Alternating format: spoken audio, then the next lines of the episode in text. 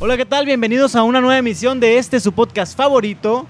El día de hoy estamos aquí en la Cervecería Mexica en la bella ciudad de Tijuana, Baja California. Delicioso, chavos. Vénganse un ratito a disfrutar del gran clima que tienen en esta ciudad. De veras que no se van a arrepentir. Y muchas gracias a esta cervecería por prestarnos un pedacito de su espacio. Un pedacito de su espacio para poder compartir unas cuantas ideas. Y qué mejor invitada el día de hoy aquí en el centro, en el centro de la ciudad estamos sobre Cuarta y Revolución, ¿verdad? Cuarta Revolución, la cervecería Mexica. Y estamos aquí con la invitada de honor. Ella es Julia Andrea González Quirós. Ella, la licenciada en Historia, 27 años y diputada de, de, de Tijuana. De esta hermosa ciudad. Del corazón de Tijuana, la zona centro y las colonias principales y sobre todo, bueno, principales porque las tengo acá en el corazón. Ella. Las colonias históricas en esta bella ciudad de Tijuana. La coqueta Tijuana, ¿no, Julia? ¿Cómo estás, cómo, cómo, estás, Julia? ¿Cómo te sientes el día de hoy? Estoy muy feliz de poder recibirlos aquí, Gracias. de poder tener al equipo de juventudes en nuestra bella Tijuana y sobre todo de que este programa esté hecho para jóvenes y por jóvenes. Definitivamente, ¿eh? porque jóvenes sí somos, confirmo. Digo, allá en esa esquina, quién sabe, pero en este lado de la trinchera sí. Estamos es. haciendo la lucha por quedarnos en las juventudes. este, bueno, pues ahora sí podemos empezar como Dios manda, ¿no? Venga. Bienvenidos a una nueva emisión de su podcast favorito. Yo soy Jesús. Yo soy Diana. Yo soy Julia. Y nosotros somos Tripulantes. El día de hoy traemos un tema muy interesante, ¿no, Diana? ¿Qué tema traemos?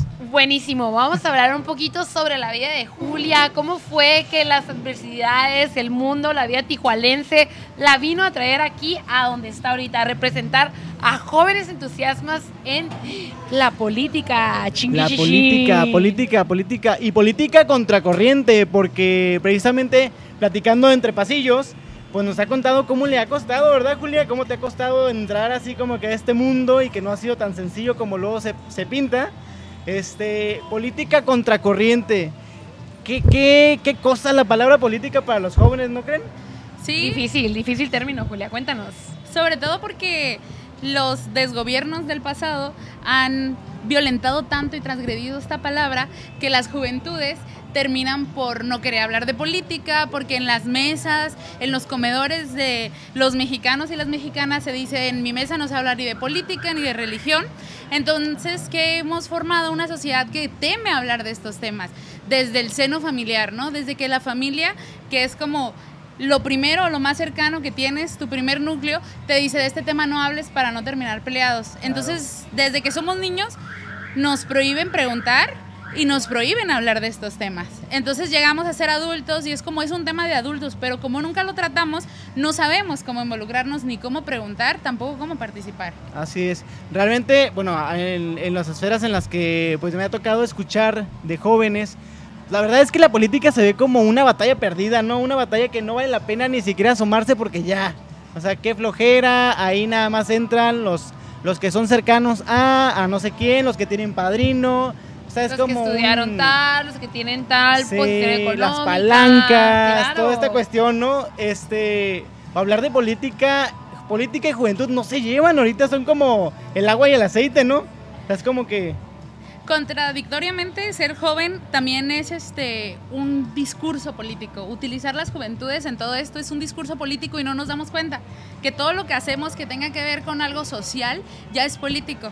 Entonces muchas personas y muchos jóvenes, no es que yo soy apolítico, a mí no me gusta, pero desde decir soy apolítico estás dando un discurso político. Claro. Entonces es ahí donde nosotros estamos luchando por dignificar los conceptos y que podamos traer la política a todos lados y que todos nos involucremos. Julia, política, ¿qué significa para ti? Compártenos, por favor, empápanos de tu concepto de política y qué es lo que te tiene aquí en la política, qué es lo que te mueve para hacerla. Pues voy a dejar a un lado la etimología del concepto como tal para poder hablar que para mí la política es todo lo que hacemos que pueda conllevar a perjudicar a alguien más o a beneficiarlo sobre todo. Wow. La verdad, chavos, como les he comentado antes, pues yo soy psicóloga. Nada que ver, cero entiendo un poco y me agrada muchísimo que me expliques, bueno, que nos expliques a nosotros tripulantes cómo se vive la política hoy en día. Siendo joven, siendo mujer, siendo en una ciudad tan grande como lo es Tijuana? Tijuana, claro. Pues como que hay dos realidades, ¿no? Primero la política que haces desde el movimiento social, desde, por ejemplo, un Yo Soy 132, desde un movimiento que nace desde los estudiantes aquí en Baja California. Eh, bueno, aquí específicamente en Tijuana tuvimos la Asamblea Interestudiantil, o sea, hemos participado en varios movimientos y ahí uno se enfrenta a pues algunos maestros, a los rectores, a querer transformar y democratizar los espacios en donde estamos viviendo. Pero luego entramos a un aspecto o un ambiente político partidario en donde nos encontramos con un chorro de machuchones este, que dicen el partido es mío o este movimiento es mío o yo tengo más edad o yo tengo más eh, experiencia tanto en la política como académica, que yo soy el abogado, que yo soy el de este, que yo soy el aquel, y entonces ya ahí te juvenean. Claro. Y en cuestiones eh, ahora dentro de la política pública, en el ámbito legislativo, en el Congreso, pues también nos enfrentamos a que en Baja California el Congreso no estaba destinado, no estaba hecho para recibir a los jóvenes. Y la legislatura 23, la legislatura pasada, me tocó ser la eh, mujer más joven electa en Baja California como ¡Eso! diputada. Wow. Venga, eh, juventudes, adelante. Y llegamos a un congreso en donde la misma gente que trabaja ahí, los burócratas o gente de confianza era como, es que no te puedo decir diputada porque eres muy niña. O no te puedo hablar de usted porque eres muy niña, porque estás muy joven. Entonces yo la verdad es como, dime Julia, dime Andrea, como quieras decirme, para mí no hay problema, porque ese tipo de, ahora sí de que membretes, pues, o sea, sí son importantes porque para algo estamos construyendo y trabajando, pero no te voy a dejar de hablar o te voy a mirar feo o me voy a sentir mal porque no me digas licenciada, porque no me digas diputada, etcétera. Porque primero somos personas, ¿no? Al final de cuentas, muchas veces en ese ámbito político se llega a olvidar que antes de ser esto y el otro, eh, eres un ser humano trabajando al final Una de persona cuentas. que claro. quiere beneficiar a los que le rodean, ¿no? Bueno, como tu concepto de política, ¿no? Sí, y sobre todo que como dice nuestro presidente de la República, nadie es menos, pero tampoco nadie es más, ¿no? O sea, todos tenemos que ser iguales. Entonces, pues eso no me ofende. Sin embargo, he visto cómo a los demás sí se les trata diferente, ¿no? Despectivamente. Sí, o uno es como, ay, la bebé del Ah, Congreso. Y también por compañeros, o sea, te ven joven y es como, ay, es que eres la bebé. Me tocó presidir mi primer año como diputada la Comisión de Igualdad entre Mujeres, Hombres y Juventud. Comisión que casi, casi los diputados decidieron que me tocaba a mí por joven.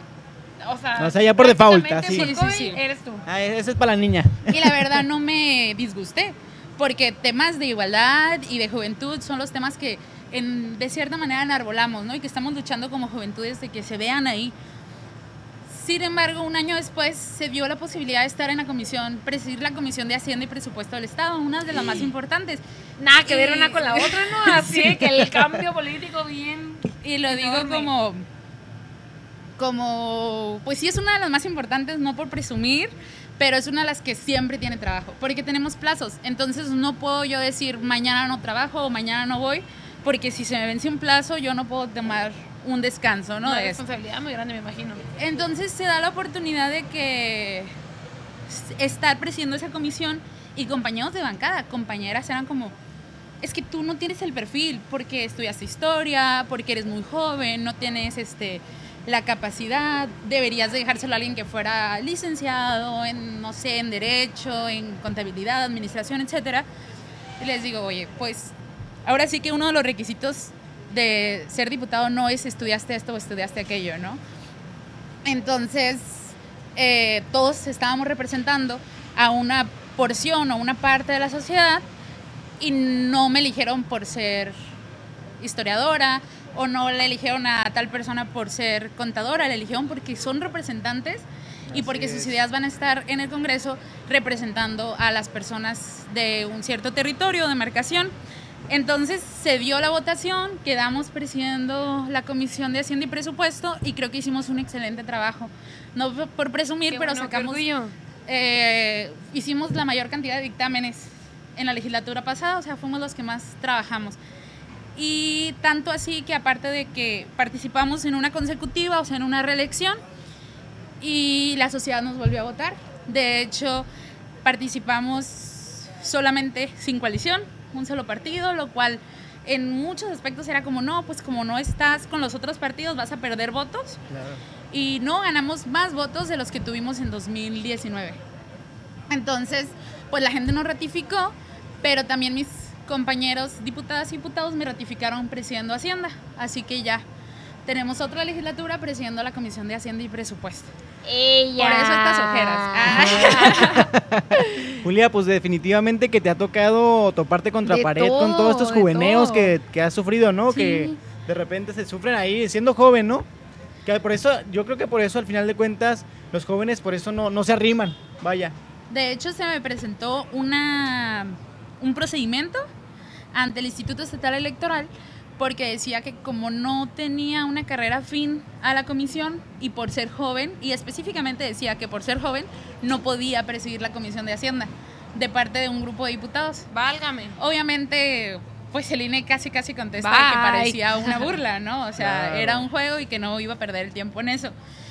Entonces el, el tribunal también, y aparte que no le competía, ¿no? Y el tribunal contestó como que estás discriminando a alguien, o sea, ¿qué onda, no? Obviamente no, no pasó a mayores y demostramos que las juventudes también tenemos capacidad de estar ahí en la toma de decisiones. Qué padre, qué padre que hayan tenido la oportunidad de, a pesar de la adversidad, decir, no, o sea, no se metan conmigo y con mi oportunidad de seguir creciendo, ¿no? Julia, Buenísimo. dos mensajes. ¿Tú qué le dirías? ¿Qué consejo le darías a todas esas personas, este, vaya, mayores que juvenean a los jóvenes, que, que les dicen, no, tú no porque estás chiquito, tú cómprate un danonino. Juega con Sí, tus crayolas. Sí, tú juega con tus crayolas, tú pinta, ¿no? Este. No sé, como que no quiero entrar en, en ese debate, les diría como, ya siéntese, señor. Ah, basta, O sea, ok. hasta aquí. Ya, por favor, los jóvenes eh, Sí y las podemos. jóvenes ya hemos demostrado que podemos estar en la toma de decisiones. Tenemos ahorita a representantes dignos. No solamente en la Cámara de Diputados tenemos a una gobernadora en Baja California que ya no es joven, pero casi, Casi, Este, cerquita. A una En la raya, está en la raya. En Tijuana que también está ahí entre ya ando acá o ando acá, ¿no? Entre azul y buenas noches, dice mi mamá. Pero sí, y también este, esta doble discriminación que vimos las mujeres, porque somos jóvenes, pero también somos mujeres. Ay, Entonces Dios. es como, Por ay, no es mujer, lados. ay, no es demasiado joven. Entonces creo que hemos demostrado y ahora se nos está abriendo la puerta a todas las juventudes a poder participar en esto. Ok, Wow, qué bueno, excelente. qué bueno que haya personas que todavía sigan creyendo en que los jóvenes tenemos la oportunidad de llegar hasta donde nos alcance la mano, Julia. Gracias por ser esa representación de nosotros Ay, en esta bonita ciudad de Tijuana. Gracias por confiar en que vamos a transformar este país, pero no solos, ¿no? No lo podemos hacer solos. Un, un Definitivamente, representante trabajo en equipo. Si no trae ahora sí que representados, pues no es nada. Entonces, por eso siempre es trabajar todos juntos. Pero esta legislatura es diferente, porque ya tenemos seis, seis jóvenes. La legislatura pasada solo era yo, ahora sí que contra 24. Venga, su- y ahorita eh, somos seis. O sea que se está abriendo el espacio, que ya no nos jovenean tanto, que ya si escuchan que alguien como que quiere hacer un comentario así discriminador, pues como que todos... Va, aquí "¿Qué no Todos es?". voltean al mismo tiempo. Sí, sí, sí, como, espérate, espérate, ¿qué?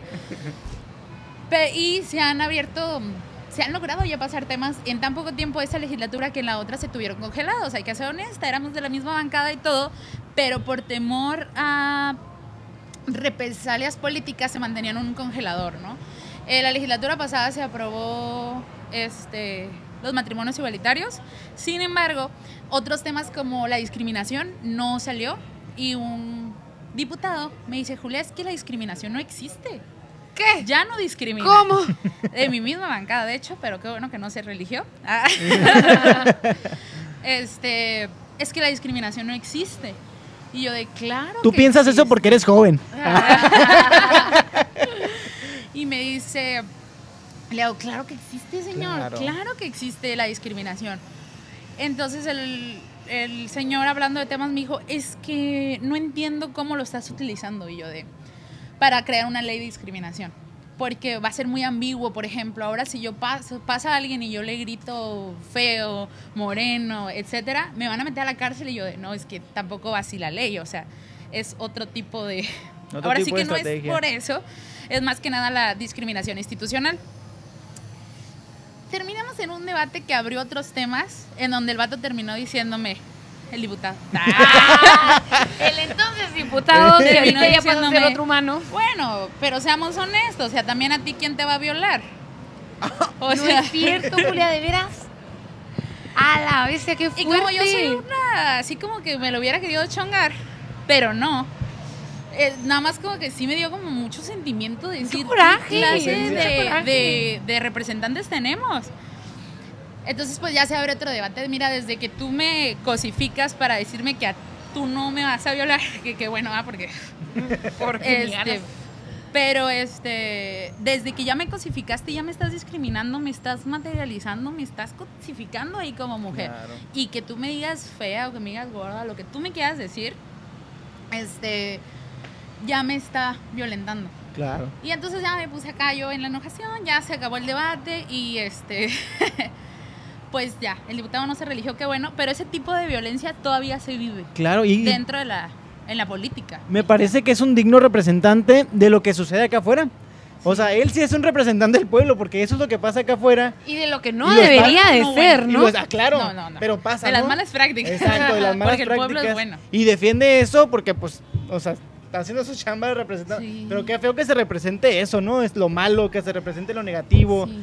O sea, qué, qué, qué Qué bárbaro. difícil estar Qué en tu difícil. posición, Julia. Y me alegra muchísimo que a pesar de esa situación, que para muchas personas a lo mejor hubiera sido, ay, ¿sabes qué? No, no quiero seguirme enfrentando a esos comentarios que obviamente duelen y que llegan a ser como bien complicados cuando ya estás en tu cama y piensas como que, ¿qué clase de compañeros políticos tengo en este ámbito? Qué ganas de no seguir, ¿no? Claro, y a pesar de eso, levantarte y decir, ¿sabes qué? Por eso estoy aquí, porque quiero hacer un cambio ante esa situación. Claro. Definitivamente yo creo que es un reflejo de un esfuerzo de una mujer joven, fuerte e independiente, que a pesar de las circunstancias va por algo más. De hecho, me dijo una vez el director del Instituto de las Juventudes de Baja California, me dice, ¿cómo aguantas? O sea, yo no quiero estar ahí eh, sintiendo que todo el día me están atacando en redes sociales. y Claro, así". no te Y quieren yo- ahí, pues. Y yo pues ya le comenté como, pues estamos aquí por la transformación, más que por un proyecto personal, pero pues lo dejamos fluir, o sea, lo dejamos pasar, pero como dices, hay momentos en el que sí te preguntas, ¿vale la pena todo esto? Claro, O sea, vale la pena ¿no? estar como con ese sentimiento a veces de De violencia. impotencia, de... Bueno, estar Difícil. sufriendo la violencia. Claro. Sí. Difícil. claro. Pero sí vale la pena, porque estamos transformando en verdad al país. Sí. Estamos haciendo un cambio y estamos dejando una huella de que las juventudes podemos hacer las cosas, de que las mujeres tenemos la capacidad y de que ya no va a haber un... O sea, queremos llegar a ese punto en donde ya no vas a decir es que soy muy joven o soy mujer, no puedo, sino que digas, porque quiero, voy a hacerlo, ¿no? Todo cambio duele, toda transformación genera, genera dolor, ¿no? Incluso este, cuando estamos en el gym, ¿no? Y lo que sea, o sea, rompiendo el músculo, pues ¿Estamos? duele. No, corazón, tú por ahí no estás. Ay, bueno, bueno. cuando están... Ese, ah. pero no pudiese, chico. Pero pues el músculo incluso cuando se, se hace más grande, pues se, se rompe y duele, ¿no? Se, cuando se está transformando, pues duele. Y ese es el, el dolor, ¿no? Ese es el dolor que sufren las juventudes al intentar transformar este México que, que viene generando corrupción desde hace mucho tiempo, ¿no? Sí. Y yo. Sí, Sí, cierto, sí, sí, duele. Julia, eh, quisiera preguntarte, ¿te apasiona lo que haces? Sí, claro que sí. Si no, no estuviera aquí, ¿eh? Eso. Porque le digo yo a, a mi pareja, me dice, oye, ¿y qué quieres, qué quieres hacer después de esto? O sea, ¿quieres seguir? Y yo, no, pues yo quiero tener hijos, quiero dar clases, ser investigadora, escribir y hacer de cenar en la casa. o sea, algo... ch- Y, y pues ya como que ponen cara de... ah, No creo. ¿De segura? ¿Y por qué sigues ahí? Ah. Pero si no me apasionara no estuviera aquí. Creo que ahí es donde va. Y, y, por ejemplo, en el año 2016, eh, en el año 2015 el partido me elige como promotora de la soberanía nacional con miras a ser candidata eh, a diputada local en 2016 para este distrito que antes era otro número Ajá. pero eh, para este distrito, esta demarcación. Y el día que ya iba yo a ratificar ante asamblea ser la candidata o no ser la candidata, claro, lo que decidieran. Estabas bien chica, Ajá, 22 tenía años. 20 21, Ajá, 22, 21. 23, 21, 22. Iba a cumplir 22, sí. Ajá. Este, y llega una notificación del partido que era para una candidata externa. Y como yo era militante, pues yo ya no era la que iba a ser candidata. Entonces fue como, ah, ok.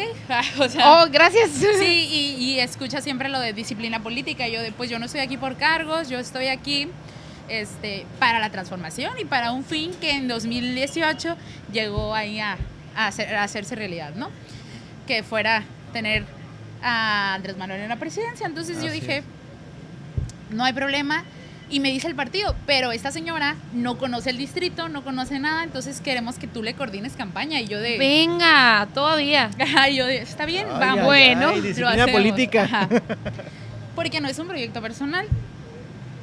Para 2018, tanto la actual alcaldesa de Tijuana como su servidora fuimos candidatas. Entramos a un proceso de encuesta dentro del partido, nos elige la ciudadanía y la militancia para ser candidatas y éramos candidatas las dos. Y luego el partido firma un convenio con el partido Encuentro Social y nos quita nuestros distritos. El sexto a su servidora y a ella le quitó el octavo. Y llevábamos una semana ya inscritas como candidatas. Todavía no iniciábamos campaña, pero ya hasta nos habíamos inscrito y nos quitaron así al... Que siempre no, dijo mi mamá. Ajá. ¿Qué sentiste? Eh, pues como que dije, pues vamos con Andrés Manuel. Entonces seguimos haciendo campaña, seguimos participando. Para 2019 yo ya estaba apoyando como voluntaria en la Secretaría de Bienestar, porque como yo estaba en la universidad, todas las materias que ya había perdido, yo ese semestre decidí De agarrarme todas otra vez. materias. Entonces me estaba agarrando, estaba yendo a apoyar a los servidores de la nación de forma voluntaria.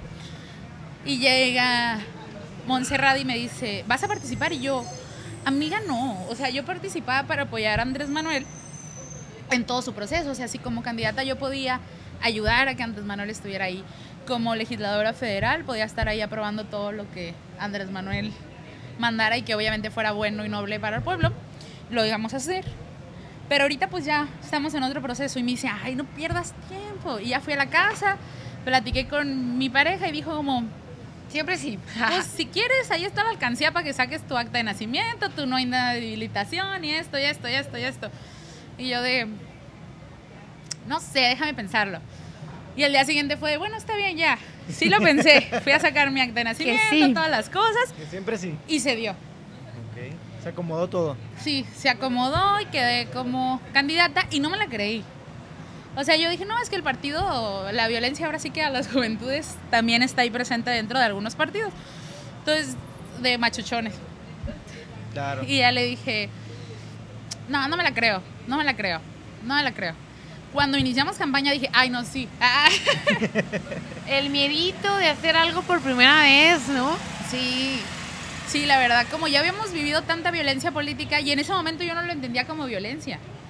Después la Secretaría hizo un movimiento, la Secretaría de Mujeres Interna del partido hizo un movimiento en el que se habló como la joven y mujer ah, era como el ejemplo de la violencia política y me utilizaron a mí como referente. Venga. Y yo así de, ah, o sea, yo viví violencia política, no sabía, Ah, o sea, no lo entendía porque uno siempre dice es disciplina política. Entonces yo me quedé como, cuando me vi en un evento al que me invitaron y no me dijeron para qué era, y terminé yo siendo el centro de la violencia política dentro del partido. eras el Difícil ejemplo. otra vez. Ahí fue cuando entendí que había sufrido violencia política. Ya. Y muchos de las juventudes pues vienen, la sufren, no la entienden a lo mejor, no la exhiben y mejor se van. Claro. Ignoran el tema, pues. Y ahora ya estamos haciendo leyes para que si te pasa puedas defenderte. Claro, que tengas con qué sustentar el hecho de que las otras personas hicieron mal. Y también estamos socializando para que entienda las juventudes cuando están sufriendo ese tipo de violencia y las mujeres. Válgame. Wow. Claro.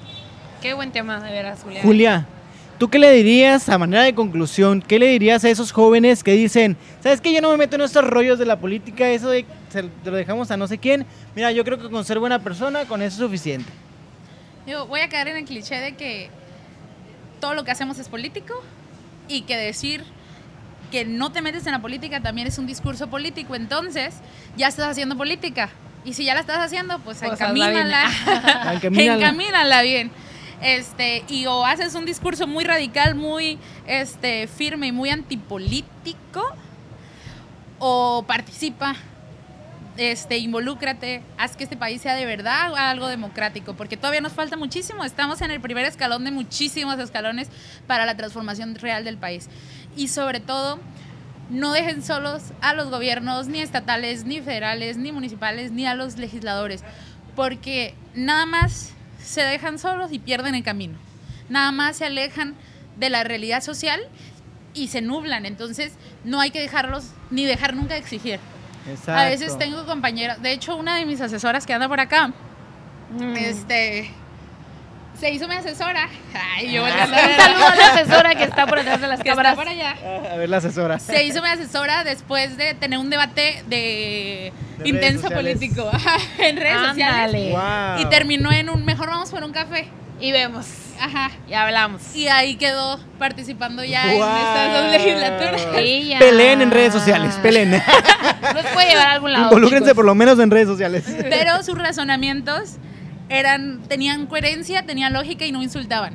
Va. Ya. Porque les digo, la Iban mayor hacia parte de los insultos que uno tiene en redes sociales o es este joven o es mujer y ya por eso ya obviamente vales menos, eh, según esa lógica, y aparte es gordita. O sea, es como que los insultos. Y ya cuando me hacen eso es como, ah, ya no tienes, ya voy a dejar de leer tu comentario porque pues ya. No va a que, ningún llega lado, la- ¿no? el que llega al insulto, No ya tiene más este, argumentos. ajá, ya perdió el debate. Entonces ya cuando lo veo así digo, ah, ok. Este, acá, ah, yo. Por allá, mi pareja sí lo lee y se enoja y yo de, déjalo Déjalo. fluir. No tiene debate, por eso pone ese tipo de cosas. Va a esas Ya. esquinas, ¿no? Ya Sí. cuando no tienes por dónde salir del barco. De Qué buen me consejo. tocó- Me tocó, que en Tecate hay un gimnasio que se llama Díaz Ordaz. Entonces, un grupo de jóvenes se fue a grafitearlo. O sea, yo no los conozco. De hecho, ahorita yo no sé ni quién son. Pero se fue a grafitearlo un 2 de octubre y le puso 2 de octubre, no se olvida. Y mandaron como el discurso político. O sea, el mensaje fue, no queremos que se llame así.